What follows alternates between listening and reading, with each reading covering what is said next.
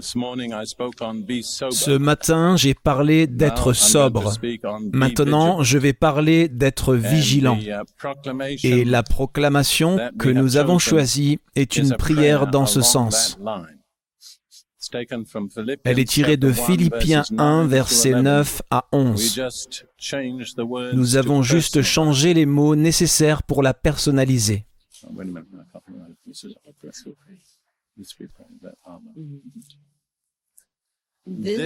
Nous prions pour que notre amour puisse abonder de plus en plus en connaissance et en tout discernement, afin que nous puissions approuver les choses qui sont excellentes, afin que nous soyons sincères et sans offense jusqu'au jour de Christ, étant remplis des fruits de la justice qui sont par Jésus-Christ à la gloire et à la louange de Dieu. Amen.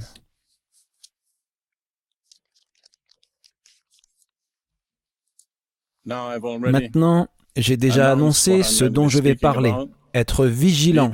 Soyez sobre, soyez vigilant ou veillez est tiré de 1 Pierre 5, verset 8.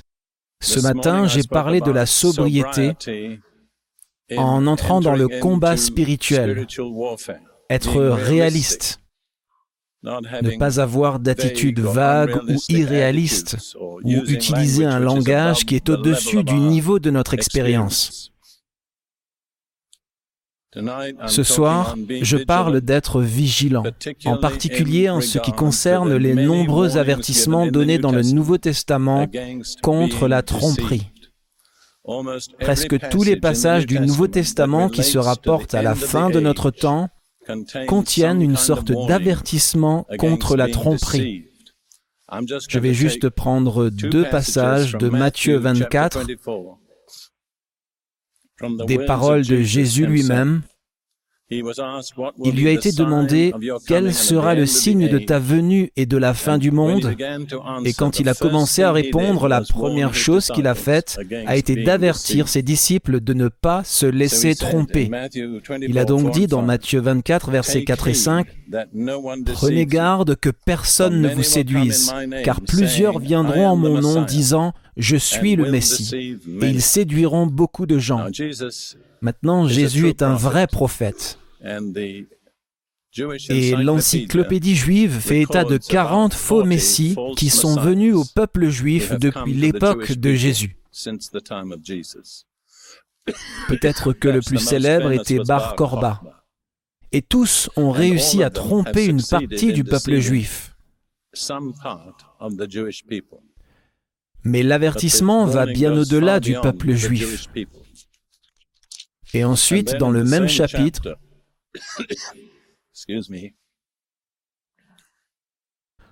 au verset 23 et suivant, Jésus dit, si quelqu'un vous dit alors, regardez, voici le Messie, ou le voilà, ne le croyez pas, car de faux Messies et de faux prophètes se lèveront et feront de grands signes et prodiges afin de séduire, s'il était possible, même les élus.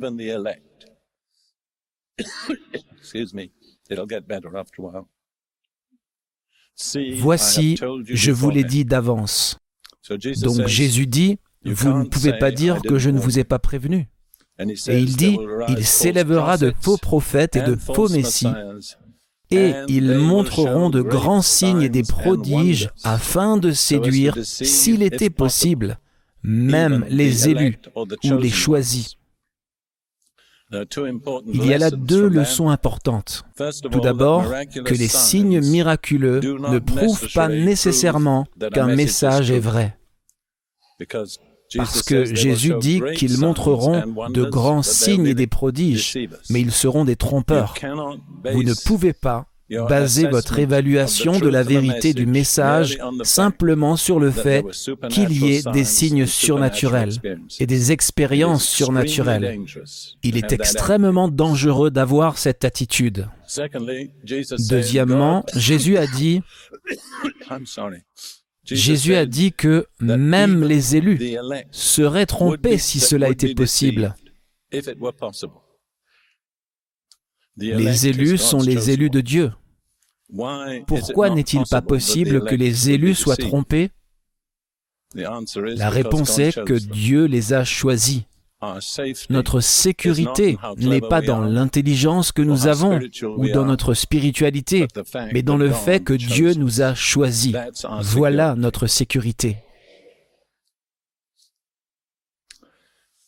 Maintenant, pour éviter la tromperie, nous devons être capables d'identifier la vérité. Lors de l'interrogatoire de Jésus par Pilate, Jésus a dit, C'est dans ce but que je suis né, et c'est pour cela que je suis sorti, afin que je rende témoignage de la vérité. Et Pilate a répondu par une question, Qu'est-ce que la vérité? Nous ne pouvons pas dire s'il était cynique, Qu'est-ce que la vérité? Ou s'il était sincèrement perplexe, Qu'est-ce que la vérité? Il n'y a aucun moyen de le savoir mais il a posé une question à laquelle les philosophes n'ont jamais été capables de répondre de manière satisfaisante. En 2500 ans de philosophie occidentale, aucun philosophe n'a trouvé une réponse qui satisfasse à la question Qu'est-ce que la vérité? Nous pensons tous savoir jusqu'à ce que nous commencions à la définir et puis nous découvrons que nous ne savons pas. Cependant, la Bible nous donne une réponse très claire à la question qu'est-ce que la vérité? Mais ce n'est pas totalement simple. Parce que la Bible présente la vérité sous trois aspects. Et pour être sûr que nous avons la vérité, nous devons vérifier ces trois aspects, ce que j'appellerais trois coordonnées de la vérité. Et si vous voulez être sûr d'avoir vraiment la vérité, vous devez vérifier les trois coordonnées pour voir si elles sont toutes en place. D'abord, dans Jean 14, verset 6, Jésus dit, Je suis la vérité. Donc, la vérité, c'est Jésus. Mais en Jean 17, verset 17, Jésus priait le Père et il a dit, Ta parole est la vérité. Donc la parole de Dieu, c'est la vérité, la Bible. Mais dans 1 Jean 5, verset 6, Jean dit que le Saint-Esprit témoigne de Jésus et que l'Esprit est vérité. Vous avez donc la vérité dans trois aspects liés. La vérité, c'est Jésus. La vérité, c'est la Bible. Et la vérité, c'est l'esprit. Afin de savoir avec certitude que vous avez vraiment la vérité, vous devez vérifier les trois coordonnées, Jésus, la Bible et l'esprit. Par exemple, quelqu'un peut prêcher un tas de choses sur Jésus, cela peut sembler très bien, mais quand vous vérifiez dans votre Bible, ce n'est pas ce que la Bible dit sur Jésus. Ou quelqu'un peut prêcher beaucoup de choses sur le Saint-Esprit, et crée une atmosphère de formidable excitation et exaltation. Mais quand on y regarde de plus près, cette personne n'enseigne pas vraiment la vérité sur Jésus. Ou bien une personne peut accorder une grande importance à la Bible et aux Écritures, mais n'a rien de l'Esprit. Ce ne sont que des lettres mortes. Donc, pour être sûr que vous avez la vérité, vous devez avoir trois choses en place.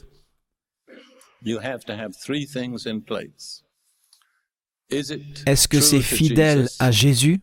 Est-ce que c'est fidèle à la Bible? Et est-ce que cela bénéficie du témoignage du Saint-Esprit? Quand vous mettez ces trois choses ensemble, alors vous pouvez être confiant que vous avez la vérité. Dans 2 Corinthiens 11, Paul met en garde les chrétiens de Corinthe de ne pas se laisser tromper. Et je suppose que nous sommes tous d'accord que si quelqu'un était charismatique, c'était bien eux. Donc être charismatique ne vous donne pas une exemption. Paul dit au verset 3 de 2 Corinthiens 11, Mais je crains que, d'une manière ou d'une autre, comme le serpent a séduit Ève par sa ruse, vos esprits ne se corrompent et ne se détournent de la simplicité et la pureté qui est en Christ.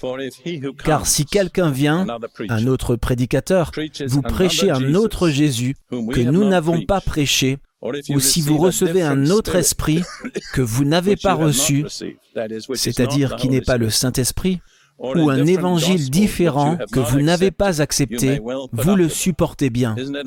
N'est-il pas étonnant de voir à quel point les gens sont prêts à accepter le faux? Et remarquez, si vous avez un autre Jésus, vous avez un autre esprit et un autre évangile. Donc, toute présentation de Jésus qui n'est pas scripturale, qui n'est pas conforme aux Écritures, sera accompagnée d'un esprit différent qui n'est pas le Saint-Esprit. Et le résultat sera un évangile qui n'est pas le vrai évangile. Il y a actuellement dans l'Église d'aujourd'hui diverses versions d'un autre Jésus. Je n'en mentionnerai que trois. Il y a Jésus le révolutionnaire marxiste qui va sortir avec une mitrailleuse et se battre au nom des pauvres pour libérer les pauvres de l'oppresseur. Maintenant, c'est très populaire en Amérique du Sud, mais aussi dans d'autres endroits.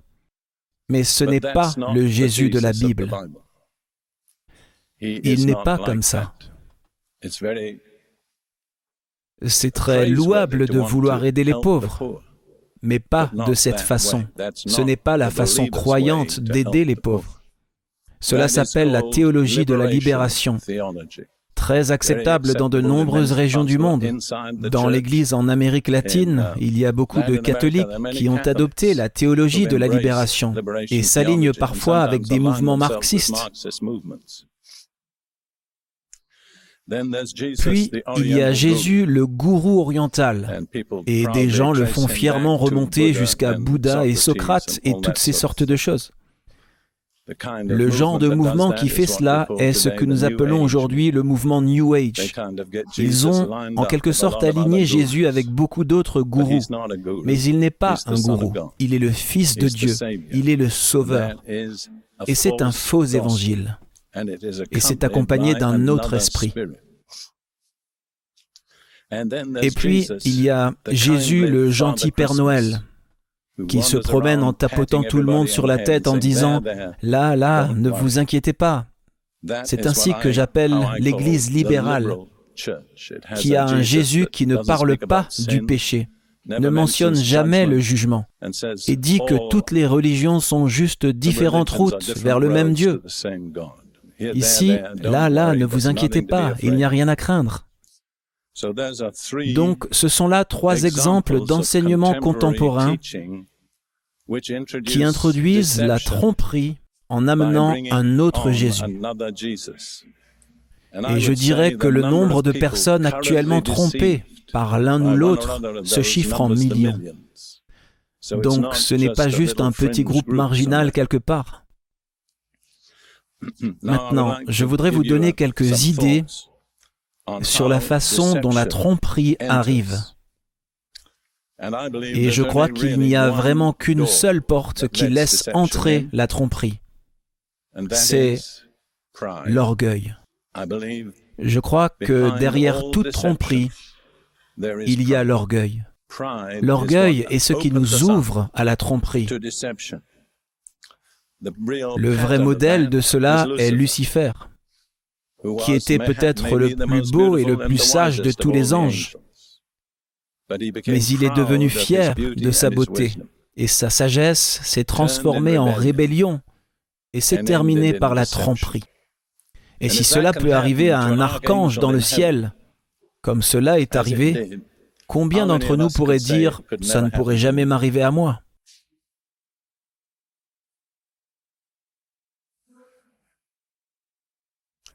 L'un des attraits de nombreuses sectes est l'attraction que si vous les rejoignez, vous allez rejoindre un super groupe. Je veux dire les vrais vainqueurs, les personnes qui vont accomplir l'œuvre. L'Église a fait n'importe quoi et n'a pas accompli l'œuvre, mais maintenant nous sommes là, nous allons accomplir l'œuvre. À quoi cela fait-il appel? L'orgueil, c'est ça. Je veux dire, Prenons l'enseignement des fils manifestés, avec lequel certains d'entre vous sont probablement familiers. C'était exactement leur enseignement. Mais ils sont allés beaucoup plus loin parce qu'ils enseignaient finalement que vous pouviez atteindre l'immortalité si vous faites les bonnes choses. C'est remarquable le nombre de sectes qui enseignent cela. Les Mormons l'enseignent. C'est enseigné indirectement par la franc-maçonnerie. Et tout cela nous ramène à ce que la Bible appelle le mensonge, qui était le premier mensonge que Satan a retourné contre la race humaine, qui était ⁇ Vous serez comme des dieux ⁇ Et chaque fois vraiment qu'il veut tromper les gens, il utilise le même type de motivation. Alors méfiez-vous quand les gens vous disent qu'il y a un super groupe qui est allé plus loin que les autres. Et ils sont généralement assez critiques des générations précédentes de chrétiens. Mais je dois dire que, d'après ce que j'ai vu, ils ne commencent pas à produire le même genre de résultats que les générations précédentes. Et je dis aux gens, si jamais vous rejoignez un groupe qui vous dit, si vous voulez avoir raison, vous devez vous joindre à nous, quand vous les aurez rejoints, vous saurez une chose, vous avez tort. Proverbe 29, verset 5 dit, Celui qui flatte son prochain avec sa bouche tend un filet sous ses pieds. Méfiez-vous de la flatterie. Je pense que cela s'applique particulièrement aux prédicateurs. Les prédicateurs sont très sensibles à la flatterie. Et nous pouvons être embringués dans des choses parce que des gens nous donnent des invitations flatteuses et suggèrent que si vous vous alignez avec nous, nous allons ouvrir des portes pour vous. Si vous n'êtes pas un prédicateur, vous ne réalisez probablement pas à quel point cette tentation est puissante, parce que la plupart des prédicateurs, d'une certaine manière, vérifient leur efficacité par le nombre d'invitations qu'ils reçoivent. J'ai entendu plus d'un prédicateur admettre cela. Ce n'est pas une attitude très spirituelle, mais soyons honnêtes, nous ne sommes pas toujours des gens très spirituels. Jésus a un groupe choisi, mais ce n'est pas un super groupe. C'est un autre type de personne. Seul Jésus a choisi des gens comme ça. C'est écrit dans 1 Corinthiens 1.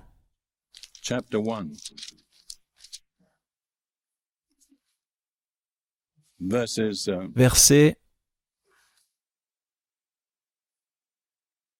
26 et suivant. Considérez, frères, que parmi vous qui avez été appelés, ou voyez le genre de personnes avec lesquelles vous êtes mélangés, il n'y a ni beaucoup de sages selon la chair, ni beaucoup de puissants, ni beaucoup de nobles. Mais Dieu a choisi, et vous vous souvenez que Dieu protégera ceux qu'il a choisis. Maintenant, pour être l'un des élus de Dieu, vous devez être dans cette liste parce que Dieu a choisi. Il ne va pas changer d'avis, il ne va pas revoir son choix. C'est réglé. Donc, lisons la suite et voyons si vous correspondez à la description. Mais Dieu a choisi les choses folles du monde pour couvrir de honte les sages. Dieu a choisi les choses faibles du monde pour couvrir de honte les fortes. Et Dieu a choisi les choses viles du monde et celles qu'on méprise, celles qui ne sont point, pour réduire à néant celles qui sont, afin que nulle chair ne se glorifie en sa présence. Vous voyez, Dieu a un motif, éliminer l'orgueil.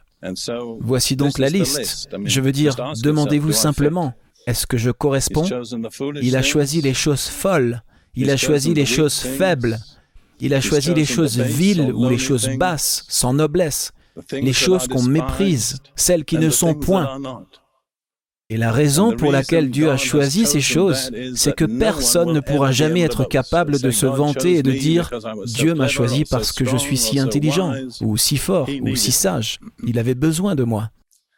Quand j'ai été sauvé par une sorte d'accident divin, je servais dans l'armée britannique pendant la Seconde Guerre mondiale, J'étais membre de King's College à Cambridge et j'avais un parcours universitaire distingué derrière moi et un avenir dans le monde universitaire. Et pendant un certain temps, j'avais l'habitude d'avoir cette attitude. Dieu a eu de la chance de m'avoir. Plus j'en savais sur moi, plus je révisais cette opinion.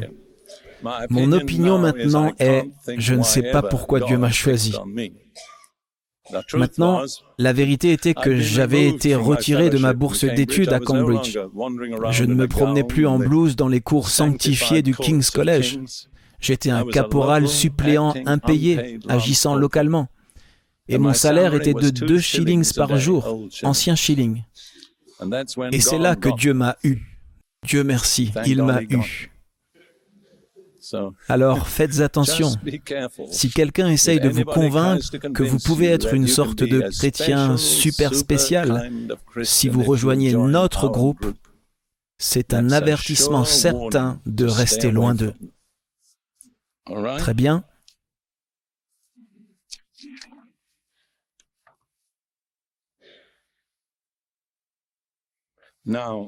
Maintenant, je veux traiter de quelques questions très pratiques. J'espère que je n'offenserai personne, mais si c'est le cas, ce n'est pas volontairement. Je veux dire, franchement, comment l'erreur peut entrer par la prophétie. La prophétie a un titre qui sonne très bien.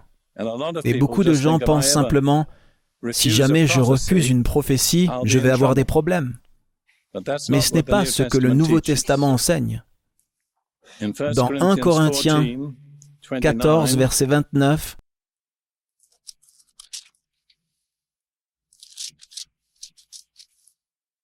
Paul dit que deux ou trois prophètes parlent et que les autres jugent. Et dans 1 Thessaloniciens 5, versets 19 à 21, Paul dit ceci.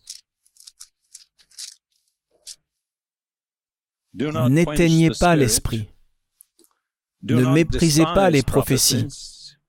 Mettez toutes choses à l'épreuve. Retenez ce qui est bon. Donc nous ne devons mépriser aucune manifestation du Saint-Esprit, mais nous devons les tester les examiner. Et nous devons seulement nous accrocher à ce qui est bon. Et Paul dit que si certains prophétisent, les autres doivent les juger. Tout prophète qui n'est pas disposé à être jugé ne devrait pas prophétiser. Il y a certains prophètes qui vous diront, si vous jugez mon message, Dieu vous jugera. Je ne fais pas de théorie, je le sais. Ma propre attitude est, si je ne juge pas leur message, Dieu me. jugera, parce qu'il m'a dit de juger leur message. Donc n'ayez pas peur de la prophétie. Remerciez Dieu pour cela quand c'est juste, mais ne la laissez jamais vous terroriser ou vous dicter votre conduite. Les prophètes ne sont pas des dictateurs. Par quelles normes devons-nous juger? Je vais vous donner une réponse d'Ésaïe 8, versets 19 et 20.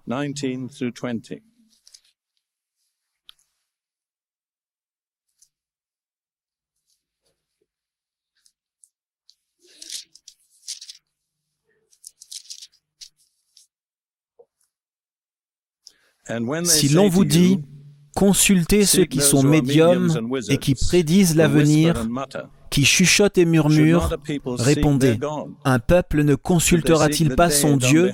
S'adressera-t-il aux morts en faveur des vivants? Ceci, bien sûr, est un avertissement contre les séances de spiritisme. Et la réponse est ici, à la loi et au témoignage. S'ils ne parlent pas selon cette parole, c'est parce qu'il n'y a pas de lumière en eux. Donc le test ultime est, parle-t-il selon la loi et le témoignage de la parole de Dieu? S'ils ne le font pas, il n'y a pas de lumière en eux. Donc nous les jugeons par la parole de Dieu. Maintenant, je vais continuer dans un domaine qui est pratique et peut-être un peu délicat. Mais je vais donner quelques exemples de prophéties trompeuses, comment les gens peuvent être trompés par les prophéties. Le premier exemple, je vais prendre dans Romains 12, verset 6. Ayant donc des dons différents selon la grâce qui nous a été donnée, prophétisons en proportion de notre foi. En d'autres termes, n'allez pas au-delà de votre foi quand vous prophétisez. C'est plutôt exaltant de prophétiser. C'est une sorte de sentiment exaltant. Et vous pouvez être tellement exalté que vous vous éloignez de ce que la parole de Dieu, l'Écriture et le Saint-Esprit vous donnent effectivement. Par exemple, juste pour prendre un exemple simple, quelqu'un peut recevoir une véritable prophétie. Il va y avoir un grand réveil. C'est vrai. mais il est tellement excité qu'il ajoute ⁇ Et ça va commencer dans notre Église ⁇ Vous voyez? Maintenant, c'est peut-être vrai, mais il est très possible que la première moitié soit vraie, mais que la seconde moitié ne le soit pas. Pourquoi? Parce qu'il est allé au-delà de la proportion ou mesure de la foi que Dieu lui a attribuée. Je traitais de cela ce matin en rapport avec le combat spirituel. Restez dans la proportion de foi qui vous a été donnée. Et ensuite, dans Acte 16, nous avons un exemple de ce qu'on pourrait appeler une prophétie ou une révélation qui était vraie, mais qui ne venait pas de Dieu. Je pense que c'est une énorme tentation. Si la chose est vraie, alors elle doit venir de Dieu. Ce n'est pas le cas. Acte 16 décrit ce qui s'est passé quand Paul et Silas sont arrivés dans la ville de Philippe. Verset 16 et suivant. Or, il arriva, comme nous allions au lieu de prière, qu'une servante, possédée d'un esprit de divination, vint à notre rencontre. Ce qui est dit en grec est d'un esprit de python, le serpent. Vous savez, le serpent qui s'enroule autour des gens et qui écrase la vie en eux. Et curieusement, il y a une célèbre voyante à Washington qui a écrit un livre dans lequel elle dit que son don lui est venu quand un serpent s'est mis au lit avec elle. Donc elle a plutôt, je pense sans s'en rendre compte, révélé la source de son don. Il y avait donc là une servante qui avait un esprit de divination et qui, en devinant, procurait un grand profit à ses maîtres. Cette fille se mit à nous suivre, Paul et nous, et criait, Ces hommes sont les serviteurs du Dieu très haut, qui nous annoncent la voie du salut. Maintenant, chaque mot qu'elle a dit était vrai. De plus, elle était la première personne à Philippe à savoir qui ils étaient. Mais ce n'était pas l'Esprit de Dieu qui parlait à travers elle. C'était un esprit de divination, de voyance. Et voici la fin. Elle fit cela pendant plusieurs jours. Mais Paul, affligé, se retourna et dit à l'Esprit, Je t'ordonne au nom de Jésus-Christ de sortir d'elle. Et il sortit à l'heure même. Et après cela, elle n'était plus capable de dire la bonne aventure. Vous voyez, la voyance est une réalité. Et c'est incroyable le nombre de fois où les voyants peuvent vous dire la vérité. Mais ce n'est pas de Dieu. Et finalement, il y aura toujours un mensonge mélangé à cela. Mais la vérité est l'appât qui vous amène à recevoir le mensonge. J'ai parfois commenté au sujet de cette fille à Philippe. Certains missionnaires modernes auraient fait d'elle un membre fondateur de l'église de Philippe. Et elle était là à leur rendre témoignage devant eux, la première. Quelle merveilleuse convertie. Nous étions juste là dans les rues et elle a commencé à raconter ça aux gens. Voyez-vous le piège? Comment Satan est subtil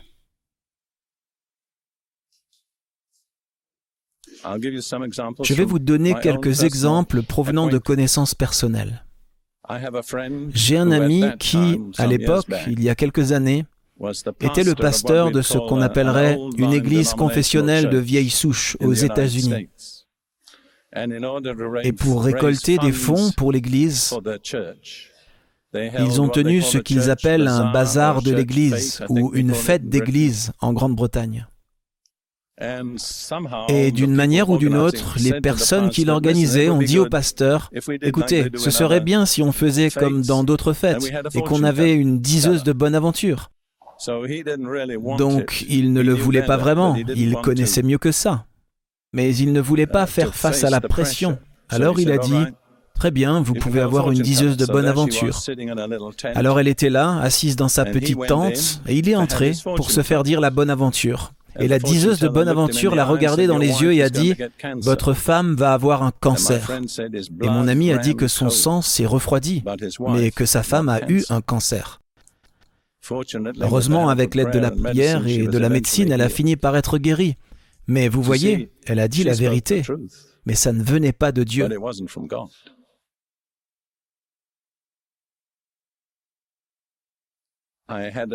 J'étais dans une situation, je ne dois pas révéler où c'était, où j'ai entendu parler d'un cas où une jeune femme mariée, qui était, je crois, une sorte de chrétienne, est allée voir une voyante.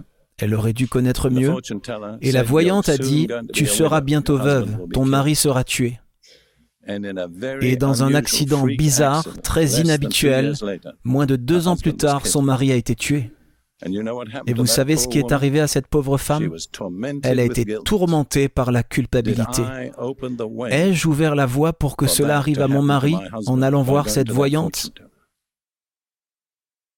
je vais raconter une expérience personnelle. Il y a quelques années, j'étais dans l'équipe pastorale d'une église aux États-Unis et je faisais beaucoup de uh, délivrance.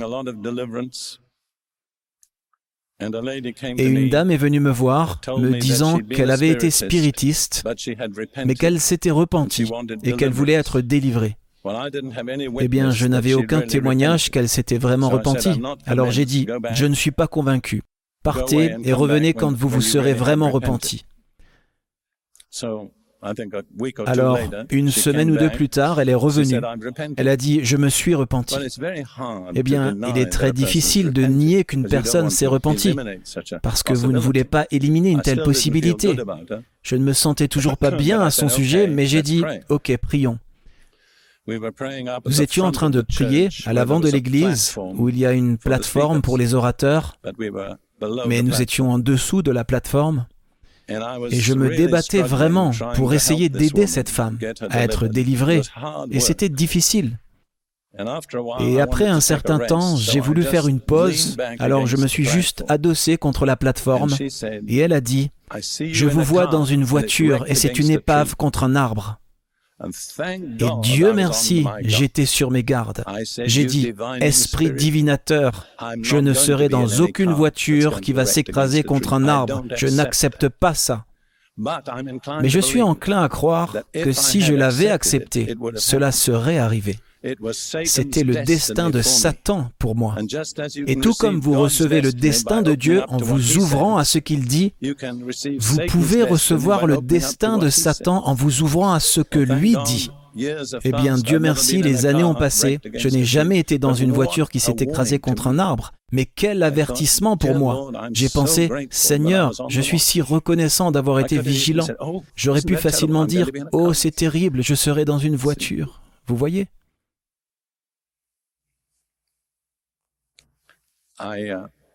J'ai lu le témoignage d'un homme d'affaires en Australie, dans le Businessman's Voice du plein évangile en Australie, et il décrivait comment il est entré dans l'occultisme. Et puis il a continué en racontant comment Dieu l'en avait sorti. Mais voici comment il est entré dans l'occultisme. Il était dans son bureau en train de téléphoner à une dame très loin de lui, dans une autre ville, et elle lui disait qu'elle pouvait lui dire des choses qu'il ne connaissait pas.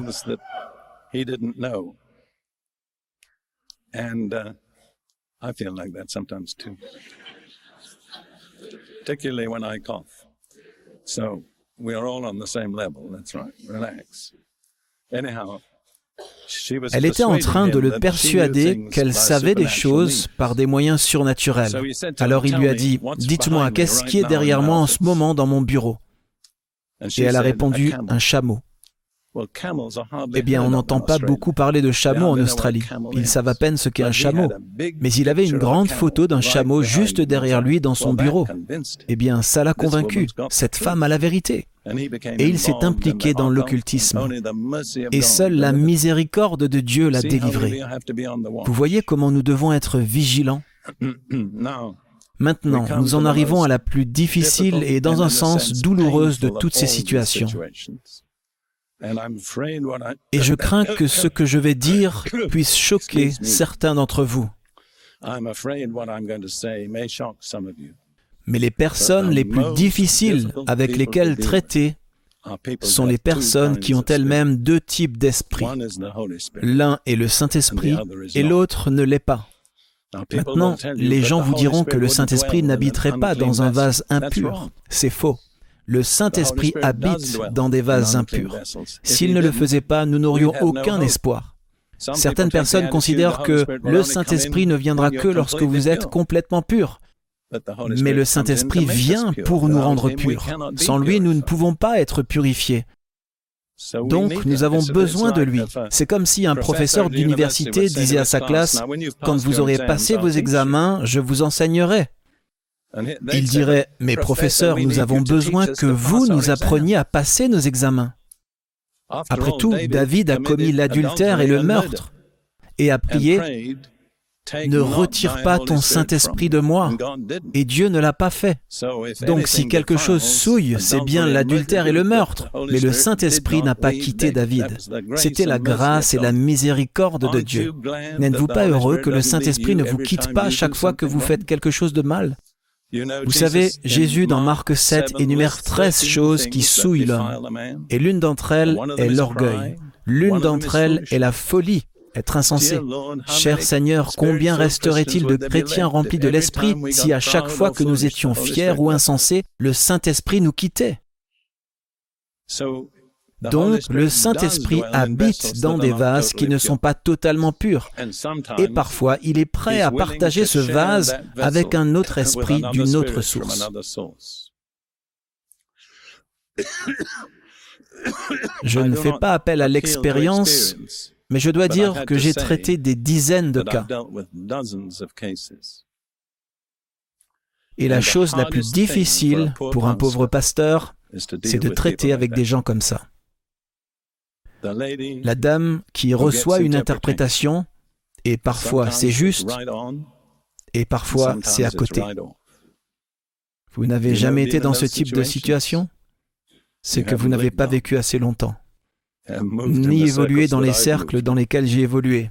Je me souviens quand j'étais pasteur à Londres il y a quelques années, et cela s'est produit. J'étais vraiment à bout de nerfs, je ne savais pas quoi faire. Je me souviens d'un homme qui est venu me voir, et il a dit, Faites sortir ce démon hors de moi. J'ai dit, Vous n'avez pas de démon, je vous ai entendu parler en langue. J'avais tort, et il avait raison. Et je ne l'ai jamais vraiment aidé parce que je ne pouvais pas reconnaître son problème. Et il est mort plus tard, prématurément. Un homme malheureux. Et je dois dire que ma théologie m'a empêché de l'aider. Eh bien, j'ai changé de théologie. Je l'ai changé pour l'adapter à la réalité. Mais je pense que vous serez d'accord en avançant dans votre expérience spirituelle que parmi les personnes les plus difficiles avec lesquelles traiter sont celles qui parfois ont le bon esprit et parfois un autre esprit. Et je vais dire quelque chose qui, d'une certaine manière, est douloureux, mais j'ai beaucoup prié à ce sujet et je pense que Dieu veut que je le dise. Les pentecôtistes dont je fais partie, ont une sorte d'admiration pour William Branham? Combien d'entre vous ont entendu parler de William Branham? La plupart d'entre vous. Eh bien, William Branham était un homme de Dieu avec le plus remarquable et dramatique don de Dieu. Mais il se trouve que j'étais ami avec un enseignant de la Bible, dont je ne donnerai pas le nom, qui a travaillé très étroitement avec William Branham pendant plusieurs années. Et il a partagé une fois avec nous de façon personnelle il a dit, j'ai dû arriver à la conclusion qu'il y avait deux esprits dans William Branham. L'un était l'esprit de Dieu et l'autre ne l'était pas. Et vous voyez, ce qui est triste, c'est que, et je dis cela avec une réelle tristesse, en dépit de ses merveilleux dons et la façon dont Dieu l'a utilisé, sa fin a été soit pathétique, soit tragique, selon la façon dont vous la voyez. Il a été tué à la suite d'un accident de voiture dans lequel sa voiture a été percutée par un conducteur ivre. Et il a laissé derrière lui un petit groupe de fanatiques qui étaient des adorateurs de William Branham et qui sont parmi les plus tristes personnes que vous rencontrerez jamais dans une association chrétienne. Pourquoi cela s'est-il produit? Parce que si vous mélangez deux esprits et que vous n'éliminez pas le mauvais, en fin de compte, cela va corrompre l'œuvre du bon esprit. Permettez-moi de lire juste un passage qui s'applique, je crois, dans Deutéronome 22. C'est l'un de ces passages qui sont comme ⁇ Tu ne muselleras pas le bœuf qui foule le grain ⁇ qui avait une application à l'époque, mais il a une autre application maintenant. Dans Deutéronome 22, versets 9 et 11, tu ne sèmeras point dans ta vigne diverses semences, de peur que le rendement de la semence que tu as semée et le fruit de ta vigne ne soit souillé. Et ensuite il est dit, tu ne porteras pas un vêtement tissé de différentes espèces de fils, comme de la laine et du lin réunis ensemble. Le principe est de servir le Seigneur. Ne pas mélanger deux différentes choses. Si vous semez dans votre vigne des graines mélangées, vous obtiendrez une récolte que Dieu n'accepte pas comme sainte. Si vous êtes vêtu en partie de lin et en partie de laine, vous êtes dans deux mondes spirituels différents, parce que le lin est un type de pureté spirituelle. La laine est un type d'effort humain qui génère de la sueur. Donc, nous, vous et moi, et l'Église, devons nous examiner. Semons-nous avec des graines mélangées? Y a-t-il du bon et aussi du faux. Est-ce que je porte un vêtement au fil mélangé, en partie la justice de Jésus et en partie ma propre nature charnelle? Parce qu'en fin de compte, la bénédiction de Dieu ne restera pas sur ce qui est pur et impur mélangé. Permettez-moi de revoir cela parce que je pense que c'est important. Différents moyens par lesquels l'erreur peut entrer, la tromperie. Les gens prophétisent au-delà de la proportion de leur foi. Et puis ils vont, parce qu'ils s'enflamment, ils vont au-delà de leur foi. Différentes sortes de divination ou voyance. Vous voyez, les gens payent beaucoup d'argent aux voyants. Vous le savez bien, les gens ne payent pas pour rien. En Allemagne aujourd'hui, l'Allemagne de l'Ouest, qui est maintenant la moitié occidentale de l'Allemagne, en Allemagne de l'Ouest, la plupart des hommes d'affaires allemands consultent une voyante avant de conclure une affaire. Ils ne pensent jamais à aller vers une église ou un pasteur. Maintenant, les hommes d'affaires ne dépensent pas de l'argent pour rien. Ça ne veut pas dire que ce qu'ils obtiennent est juste, mais une partie est juste. Et ils peuvent probablement vous citer des exemples où ils ont merveilleusement été aidés. Je pense que peut-être l'exemple classique est que le précédent président des États-Unis, sa femme était en contact permanent avec une voyante et astrologue. Et une grande partie de son calendrier officiel était dicté par cette dame, y compris les réunions avec Gorbatchev et ainsi de suite. Ce n'est pas quelque chose d'une autre époque. C'est juste au milieu de nous. Et puis, je veux vous avertir à nouveau, n'acceptez pas le destin de Satan pour votre vie. Il se peut que certains d'entre vous ici aient été chez une voyante ou un voyant. Il serait très inhabituel si aucun d'entre vous ne l'avait fait. Vous avez vraiment besoin de vous débarrasser de toute implication. Dans ce livre qui est le mien, que j'ai tenu en main, je parle d'un cas où j'étais dans une réunion de prière avec un jeune homme. Je ne l'avais jamais rencontré auparavant et nous étions juste en train de discuter ensemble. Et j'ai dit, As-tu reçu le Saint-Esprit? Et il a dit, Oui, mais Eh bien, à chaque fois que quelqu'un dit oui, mais à cette question, vous savez quel est le mais. Mais je ne parle pas en langue. Alors j'ai commenté encore un éléphant sans trompe. Et je n'ai pas discuté avec lui à ce sujet. J'ai simplement dit, j'ai dit ceci par inspiration. Es-tu déjà allé voir une voyante? Et il a réfléchi, oui, il a dit, une fois, quand j'avais environ 15 ans, mais je l'ai fait pour plaisanter, ça ne voulait rien dire pour moi. Mais j'ai dit, tu y es allé, et quelqu'un t'a prédit ton avenir. Alors à contre-coeur, il a dit oui. Alors j'ai dit, serais-tu prêt à confesser cela à Dieu comme un péché et lui demander de te libérer des conséquences? Alors il a dit oui, je pense vraiment juste pour, vous savez, que je ne sois plus sur son dos. Alors je l'ai conduit dans une simple petite prière. Seigneur, je confesse mon péché d'être allé voir une voyante et d'avoir écouté la prédiction de mon avenir. Et je me repens et je te demande de me libérer de toutes les conséquences. Je n'ai rien dit de plus, j'ai posé ma main sur son épaule, prié pour lui, et il a immédiatement commencé à parler couramment dans une langue. Vous voyez, la barrière invisible avait été supprimée. Il y avait une ombre sur sa vie qui devait être levée. Beaucoup, beaucoup de gens sont trompés et attirés par l'occultisme aujourd'hui.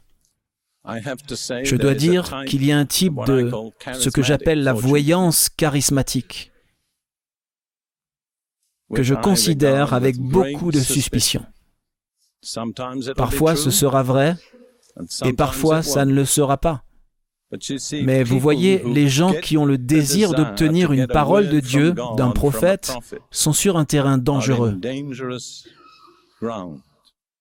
Non pas que ça ne puisse pas arriver, mais avoir ce désir, c'est s'exposer à beaucoup de risques.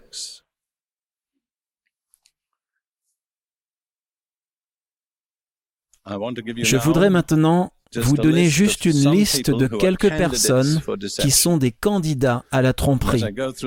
Et pendant que je passe en revue cette liste, je vous invite à vous examiner vous-même. Ce n'est pas une liste complète, mais au moins ça vous donne une idée. Les voici, les candidats à la tromperie. Ceux qui se basent uniquement sur les impressions subjectives. Eh bien, quand ce frère a prophétisé sur moi, je me suis senti si bien. Je sais que ça devait être de Dieu. Vous ne savez pas. Et c'est très dangereux de supposer que vous savez. Il y a beaucoup d'autres tests que vous devez appliquer. Deuxièmement, il y a ceux qui regardent seulement au leader humain. Si un certain homme le dit, il le croit. C'est très dangereux. Il n'y a aucun leader humain infaillible, et je n'en suis pas un. Je ne veux pas que les gens croient ce que je dis juste parce que je le dis. Je pense que ceux d'entre vous qui me connaissent savent que je m'applique toujours à diriger les gens vers les Écritures et non vers mes impressions subjectives. Troisième catégorie, ceux qui acceptent les signes surnaturels comme une garantie de vérité.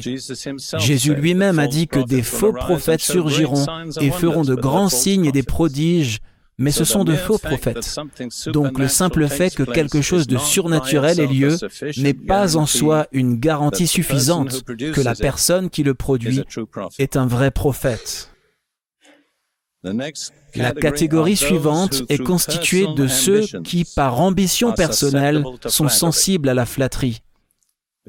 Parce que vous savez ce que j'ai dit sur la flatterie. Celui qui flatte son prochain avec sa bouche tend un filet sous ses pieds. N'étant pas des prédicateurs, la plupart d'entre vous, vous ne savez pas à quel point les prédicateurs aiment être appréciés. Et c'est raisonnable, c'est parfaitement juste. Mais le problème est que parfois nous cherchons l'appréciation au mauvais endroit. Et qu'en désirant être appréciés, nous nous impliquons dans quelque chose où nous ne devrions pas être impliqués. La catégorie suivante est celle de ceux qui ne veulent pas faire face à la possibilité de souffrance ou de persécution. Tôt ou tard, ils seront forcément trompés. Parce que la Bible nous avertit si clairement que nous devons nous attendre à faire face à la souffrance et la persécution. Pierre dit dans sa première épître, chapitre 4, versets 1 et 2, Puisque Christ a souffert dans la chair, armez-vous de la même pensée. En d'autres termes, soyez préparés à la souffrance. Mon commentaire à ce sujet est qu'un grand nombre de gens de Dieu aujourd'hui sont envoyés désarmés. Ils n'ont pas vu ce fait que la souffrance arrive. Ça fait partie de la vie chrétienne, ça fait partie de la manière dont Dieu traite avec nous. Et toute personne qui ne promet que du bien, je peux le dire sans réserve, est un faux prophète. Et puis finalement, ceux qui sont ignorants de l'Écriture. Maintenant, il y a des gens dans des pays éloignés ou dans des situations de persécution où ils n'ont pas de Bible. Ils ont juste une parole. Dieu sera miséricordieux envers eux. Mais pour vous et moi qui avons toute la Bible facilement disponible, si nous n'étudions pas nos Bibles, nous sommes candidats à la tromperie. Nous méritons d'être trompés. Laissez-moi vous donner cette liste encore une fois sans commentaire. Numéro 1, ceux qui s'appuient sur des impressions subjectives. Numéro 2, ceux qui regardent uniquement vers les leaders humains. Numéro 3, ceux qui acceptent les signes surnaturels comme une garantie de vérité. Numéro 4, ceux qui par ambition personnelle sont sensibles à la flatterie. Numéro 5, ceux qui ne veulent pas faire face à la possibilité de la souffrance et de la persécution. Et numéro 6, ceux qui sont ignorants des Écritures. Nous arrivons maintenant à ce que j'appelle la partie positive de ce message. Comment se libérer de la tromperie. Et j'ai neuf recommandations.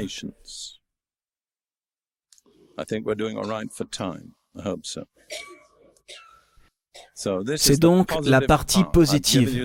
Je vous ai donné certains négatifs, certains des avertissements, certains des exemples de personnes qui n'ont pas échappé à la tromperie. Maintenant, je veux vous donner ce que je crois être neuf principes. Numéro un, c'est seulement par la miséricorde de Dieu que nous pouvons être fidèles. Il y a quelques années, j'ai été impressionné par une déclaration de Paul dans 1 Corinthiens chapitre 7 verset 25. Il a dit, Je donne mon avis comme celui qui a obtenu la miséricorde du Seigneur pour être trouvé fidèle.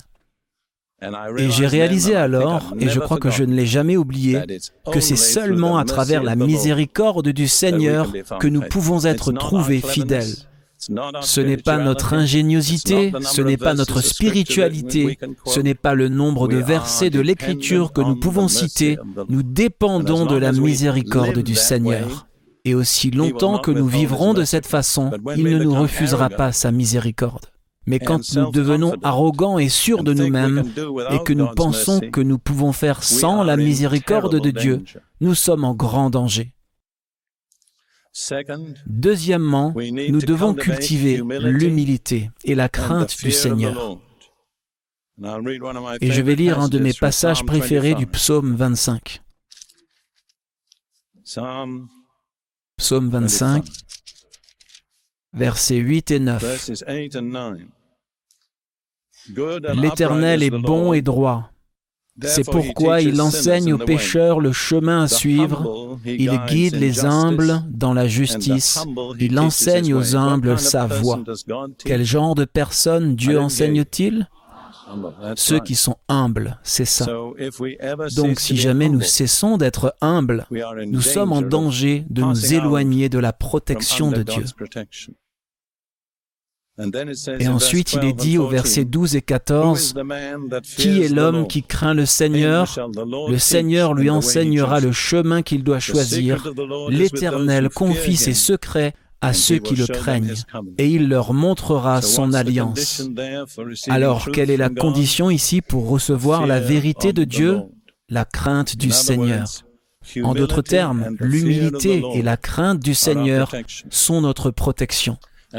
Et j'ai cité ce matin, mais certains d'entre vous n'étaient pas là, deux passages sur la sagesse et la connaissance. uh, Je parlais avec Ruth et nous étions en train de prier et j'ai dit, j'aimerais vraiment un moyen de savoir ce qu'est la vraie sagesse et ce qu'est la vraie connaissance. Et de ma bouche est sortie une prière et j'ai réalisé que c'était la réponse de Dieu. J'ai dit, toute vraie sagesse et toute vraie connaissance procèdent de la crainte du Seigneur. Tout ce qui ne provient pas de la crainte du Seigneur n'est pas la vraie sagesse et n'est pas la vraie connaissance. Et les écritures que Dieu m'a données étaient Proverbe 9, verset 10, La crainte de l'Éternel est le commencement de la sagesse, la première partie, le fondement de la sagesse, et Proverbe 1, verset 7, La crainte de l'Éternel est le commencement de la connaissance. Donc tout ce qui ne commence pas par la crainte du Seigneur n'est ni la vraie sagesse, ni la vraie connaissance. Nous avons eu un message prophétique qui disait que Dieu enseignait à son peuple à marcher dans la crainte du Seigneur. Je dois dire qu'il m'enseigne. J'aurais peur de ne pas être dans la crainte du Seigneur. Si jamais vous voulez une bénédiction, prenez une concordance et regardez toutes les promesses de la Bible liées à la crainte du Seigneur. Et je pense que vous trouverez qu'il n'y a rien auquel Dieu attache plus de promesses de bénédiction que la crainte du Seigneur. Le fruit de l'humilité et de la crainte du Seigneur, c'est la richesse, l'honneur et la vie. Celui qui a la crainte du Seigneur demeurera dans la satisfaction. Il ne sera pas visité par le mal.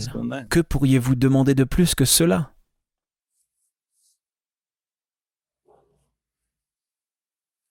Très bien. Numéro 3. Basez tout sur les Écritures. Tout d'abord, la révélation générale qui est dans les Écritures. Ensuite, nous pouvons chercher la révélation personnelle. Maintenant, la Bible ne me dit pas que je dois aller en Inde en tant que missionnaire. Pour que cela soit vrai, je dois recevoir une révélation personnelle. Mais je ne suis pas en droit d'attendre une révélation personnelle si je ne vis pas dans la révélation générale, ce qui est vrai pour tous les chrétiens. Vous voyez, c'est de la paresse. Je dirais ceci, une personne n'a aucun droit d'aller voir un prophète pour obtenir une parole de Dieu si cette personne ne vit pas dans la vérité révélée de l'Écriture. Si vous vivez selon la révélation générale, alors vous pouvez vous attendre à une révélation personnelle quand vous en avez besoin. Mais si vous ignorez la révélation générale, je pense que vous insultez presque Dieu en disant ⁇ Dieu, donne-moi une parole spéciale ⁇ Dieu dit, pourquoi ne lis-tu pas ma Bible? J'ai écrit ceci. Un chrétien qui ignore sa Bible n'a aucun droit d'entendre Dieu. Et souvent, quand il pense qu'il entend Dieu, ce n'est pas le cas. Très bien. Numéro 4. Très très important. Se concentrer sur Jésus. Apocalypse 19, verset 10 nous indique la nature essentielle de la prophétie. Et c'est dans un verset très court, succinct, Apocalypse 19, verset 10, l'ange révélateur dit à Jean,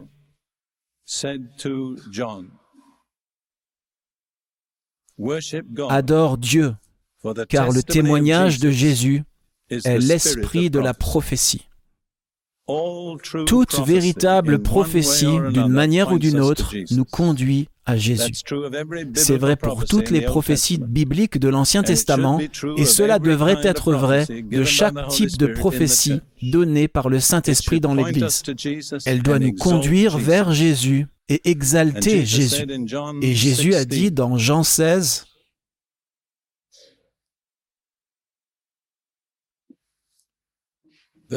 versets 13 et 14, Quand le consolateur sera venu, l'Esprit de vérité, il vous conduira dans toute la vérité, car il ne parlera pas de lui-même, mais il dira tout ce qu'il aura entendu, car il vous annoncera les choses à venir.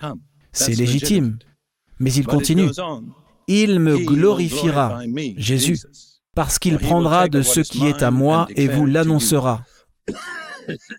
La fonction suprême du Saint-Esprit dans l'Église est de glorifier Jésus. C'est ce qu'il vient faire. Et je vais vous dire, comme un petit secret pour les réunions, si vous voulez l'onction et la bénédiction du Saint-Esprit, concentrez-vous sur ceci, glorifiez Jésus. Et le Saint-Esprit sera heureux d'être là. Mais tout ce qui détourne l'attention des gens de Jésus et les détourne vers des questions secondaires et ne donne pas gloire à Jésus ne vient pas du Saint-Esprit. C'est un test assez sûr. Maintenant, je suis pentecôtiste depuis 49 ans. J'ai été parmi des pentecôtistes, que Dieu les bénisse, qui faisaient toutes sortes d'étranges déclarations et de bruits sauvages et qui disaient que c'était le Saint-Esprit. Mais Jésus ne recevait aucune gloire de cela. Ils étaient trompés, les pauvres. Mais ils ne sont pas les seuls. Nous avons maintenant un ensemble plus intelligent de personnes appelées charismatiques, et ils sont trompés, eux aussi.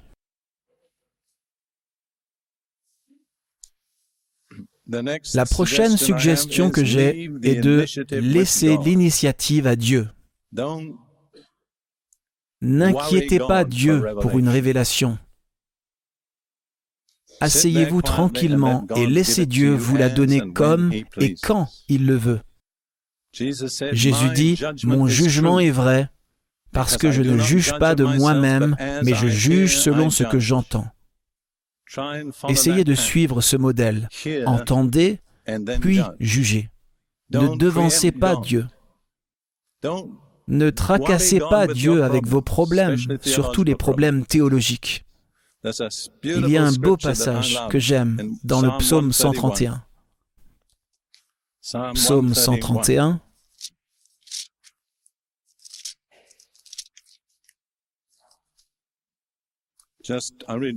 Je lirai seulement deux versets. David, bien sûr. Seigneur, mon cœur n'est pas hautain, ni mes yeux élevés. Remarquez ce contre quoi il se protège, en un mot, l'orgueil. Je ne m'occupe pas de grandes affaires, ni de choses trop profondes pour moi. Méfiez-vous de vous préoccuper de choses qui sont trop profondes pour vous. Il y a beaucoup de choses que vous ne pourriez pas comprendre si Dieu vous les disait. Laissez Dieu les garder pour lui-même. Maintenant, voici l'Écriture. Loin de là, j'ai l'âme calme et tranquille, comme un enfant sevré qui est auprès de sa mère. J'ai l'âme comme un enfant sevré. Cela m'est apparu très clairement il y a des années quand je prêchais aux Africains au Kenya et s'il y avait une congrégation, disons la taille de cette section du milieu, les trois premières rangées étaient probablement occupées par des mères allaitant leur bébé. Et chaque fois qu'un bébé criait, la mère sortait le sein et donnait le sein au bébé. Eh bien, je me suis habitué à diriger mes yeux au-delà de la troisième rangée mais vous voyez, c'est un enfant non sevré. À chaque fois qu'il veut quelque chose, il crie. Mais un enfant sevré attend sa mère pour préparer la nourriture appropriée au moment approprié. Alors n'allez pas voir Dieu en pleurant comme un enfant non sevré. Soyez sevré. Acceptez les repas de Dieu quand il les fournit. Soyez disciplinés. Vous voyez ça? Très bien. Le prochain avertissement que je voudrais donner est méfiez-vous de la fantaisie. Il y a un esprit de fantaisie ou d'imagination et il prend des millions de personnes principalement par la télévision. Et honnêtement, beaucoup de jeunes gens aujourd'hui ne savent pas si ce qu'ils voient est réel ou imaginaire.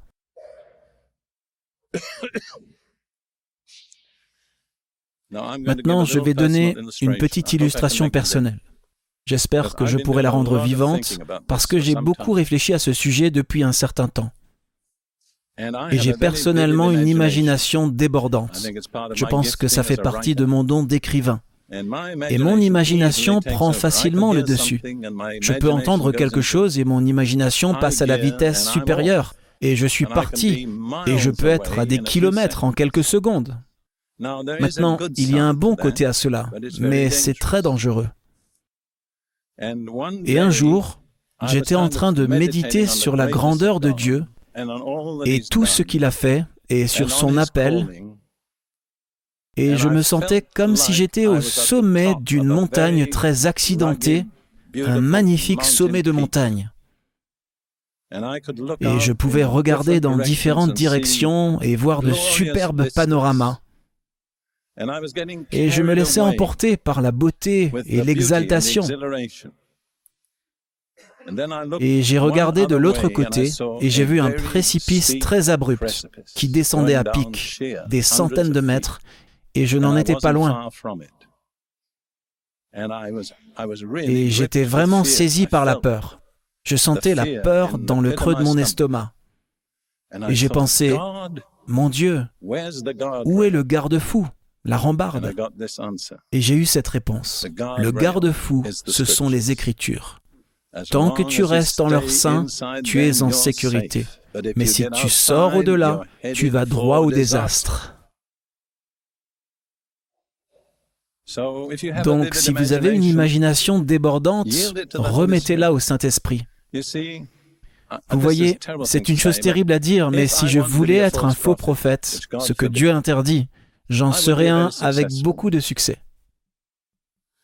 Comprenez-vous ce que je dis? Je sais que j'ai les dons qui pourraient fasciner les gens. Vous savez ce que le mot fasciner veut dire? Il vient d'un mot latin qui signifie ensorceler. C'est exactement ce que ça veut dire. Donc tout ce qui est fascinant en un sens, est potentiellement ensorcelant. Alors, utilisez votre imagination débordante. Laissez Dieu vous donner des vues glorieuses. Mais, mes chers bien-aimés frères et sœurs, restez à l'intérieur du garde-fou. Pourquoi devriez-vous être une autre victime? Il y en a eu beaucoup avant vous. N'allez jamais en dehors des Écritures et vous êtes en sécurité. Le suivant est restez simple et clair. Ne soyez pas super spirituel. N'utilisez pas un langage trop élevé, de haut vol. Restez simple. J'ai toujours aimé la chose que cher ten Boom avait l'habitude de dire, je suis sûr que certains d'entre vous l'ont entendu, RSS, restons super simples. Croyez-moi, je prends ça à cœur. Si jamais je sors de la simplicité, je deviens nerveux. Paul a écrit deux choses aux Corinthiens dans 2 Corinthiens chapitre 3.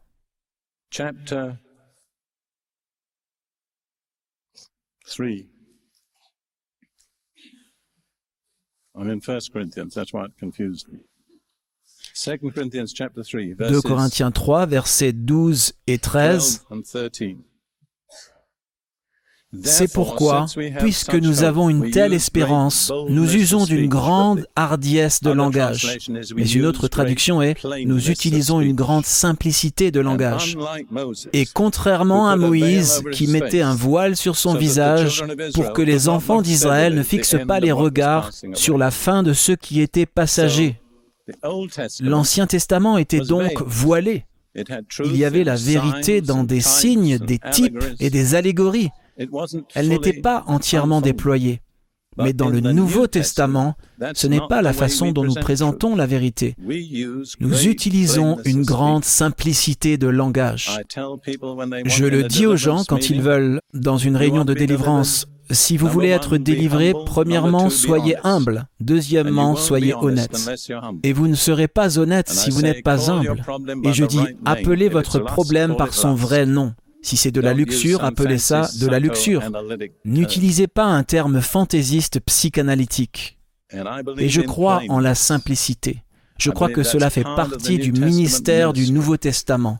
Nous appelons les choses par des termes simples. Nous appelons une bêche une bêche et pas un instrument agricole. Et puis Paul continue dans la même épître au chapitre 11, dont j'ai déjà lu une partie. Il dit à l'Église au verset 2, Car je suis jaloux de vous d'une jalousie de Dieu, parce que je vous ai fiancé à un seul époux pour vous présenter à Christ comme une vierge pure. C'est une déclaration étonnante quand on pense au genre de personnes que les chrétiens de Corinthe avaient été. Des homosexuels, des prostituées, des ivrognes et toutes sortes de choses ignobles auxquelles vous pouvez penser.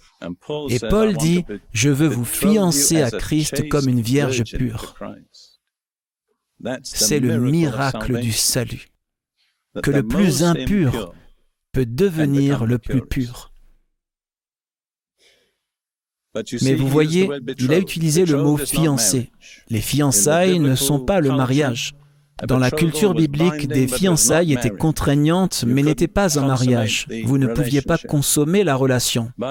Mais c'était aussi officiel et légal que le mariage. Maintenant, l'Église aujourd'hui est fiancée à Jésus. Mais le repas de noces de l'agneau n'est pas encore arrivé. Et nous sommes mis à l'épreuve. Quel est le test?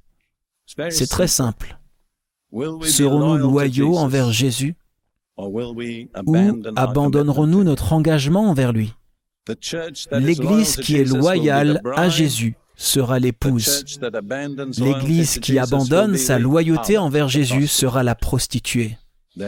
Elles sont toutes deux très clairement déjà formées dans le monde. Nous ne verrons pas cela émerger, ça a déjà commencé à émerger. Il y a une fausse Église aujourd'hui. Il est très important de s'en souvenir. Et c'est une fausse Église parce qu'elle a trahi Jésus. Et puis Paul continue et revient sur le problème maintenant.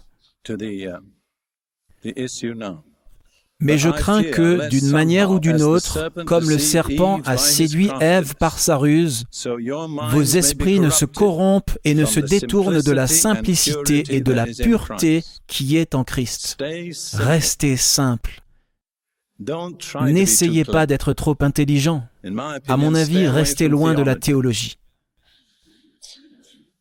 Eh bien, je ne suis pas un critique des théologiens, mais je pense que la théologie a apporté beaucoup plus de dommages à l'Église qu'elle n'a fait de bien. Je ne pense pas que nous soyons obligés de faire de la Bible un système. Nous sommes tenus de découvrir ce qu'elle enseigne et vivre de cette façon. Vous savez pourquoi nous faisons de la théologie? Parce que c'est trop simple. Nous devons trouver un moyen d'expliquer les simples commandements de la Bible.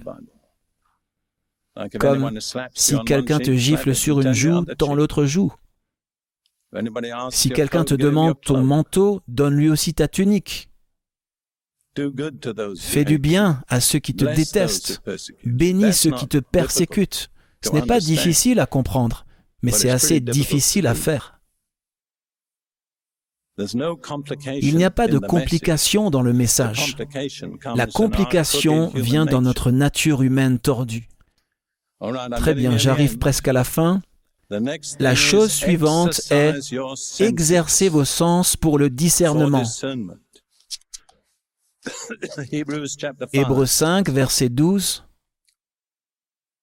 Car bien qu'à cette heure, vous devriez être des enseignants vous avez besoin de quelqu'un pour vous enseigner à nouveau les premiers principes des oracles de Dieu. Et vous en êtes venu à avoir besoin de lait et non de nourriture solide, car quiconque ne consomme que du lait n'est pas habile dans la parole de la droiture, car il est un bébé. Nous avons beaucoup de bébés trop grands dans l'Église aujourd'hui. Mais la nourriture solide est pour ceux qui ont atteint l'âge adulte ou la maturité c'est-à-dire ceux qui, par l'usage, ont leur sens exercé pour discerner entre le bien et le mal. Donc, pour avoir du discernement, vous devez exercer vos sens, vous devez pratiquer. À chaque fois que vous vous confrontez à quelque chose, vous devez le soumettre à votre discernement. Apprenez à discerner entre ce qui est vrai et ce qui est faux, entre ce qui est spirituel et ce qui est de l'âme humaine, parce qu'ils sont complètement différents. Ce qui fait appel à vos émotions peut ne pas toucher du tout votre esprit. Nous avons beaucoup d'adoration dans l'Église d'aujourd'hui qui est de l'âme humaine. Les gens adorent Dieu dans le but de passer un bon moment. Un merveilleux service d'adoration, disent-ils. Mais le but de l'adoration n'est pas que nous ayons un bon moment, c'est pour que nous adorions Dieu. Et nous devons arriver à l'endroit où nous sommes sensibles à la différence entre ce qui est du spirituel et ce qui est de l'âme humaine. Et cela ne viendra que par la pratique. Ayez toujours vos antennes de discernement sorties. Captez ce qu'il y a dans une réunion. Détectez le contenu d'un message.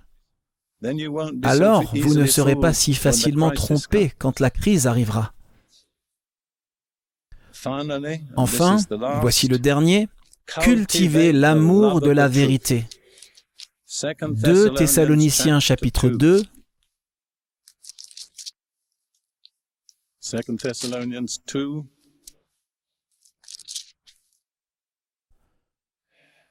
En commençant au verset 9, cela parle de l'Antéchrist. 2 Thessaloniciens 2, verset 9, L'avènement de l'homme impie se fera selon l'œuvre de Satan, avec toute la puissance, les signes et des prodiges mensongers. Remarquez que Satan peut venir avec de très puissants signes et prodiges, mais c'est toujours Satan. Et avec toutes les séductions de l'iniquité pour ceux qui périssent, parce qu'ils n'ont pas reçu l'amour de la vérité pour être sauvés. Pourquoi ont-ils péri? Parce qu'ils n'ont pas reçu l'amour de la vérité. Si vous refusez l'amour de la vérité, vous êtes voué à périr. L'amour est un mot fort ici. Ce n'est pas un mot faible. Ce n'est pas tolérer la vérité. Ce n'est pas laisser quelqu'un venir et vous présenter la vérité c'est découvrir la vérité par vous-même. C'est chercher et rechercher la vérité. Voilà les personnes qui ne seront pas trompées. Les autres le seront. Pourquoi? Parce qu'ils n'ont pas reçu l'amour de la vérité. Je voudrais vous exhorter, chers frères et sœurs, à cultiver l'amour de la vérité. Donnez du temps pour découvrir ce qu'est la vérité. Prenez du temps avec votre Bible en présence du Seigneur. Maintenant, je vais lire ces neuf recommandations et je vais conclure.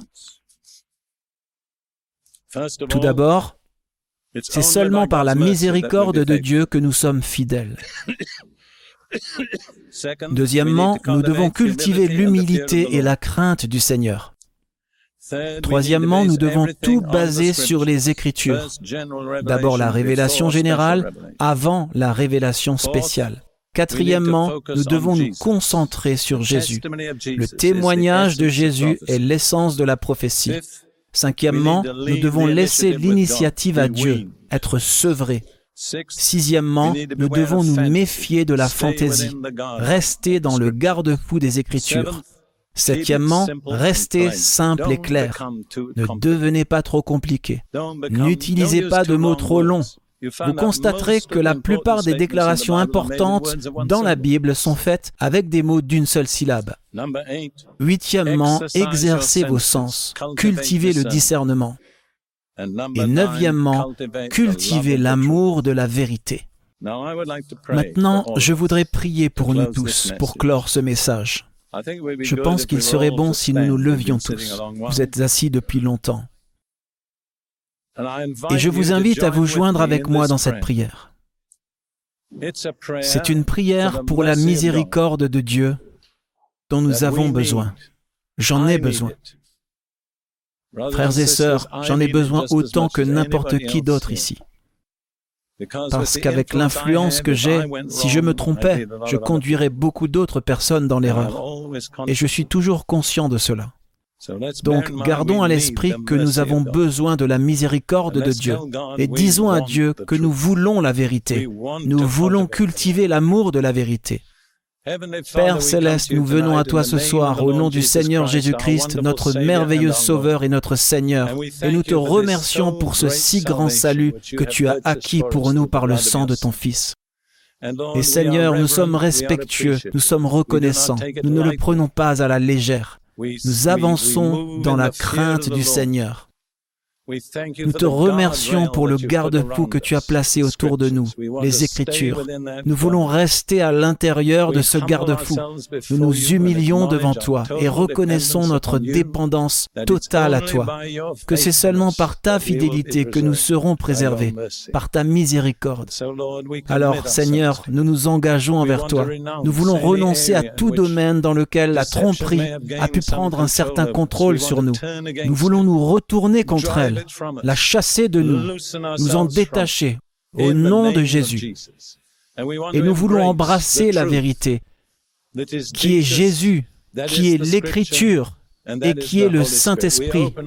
Nous ouvrons nos cœurs et nos esprits ce soir à cette vérité et te demandons de nous remplir de la vérité de Dieu. Au nom de Jésus. Amen.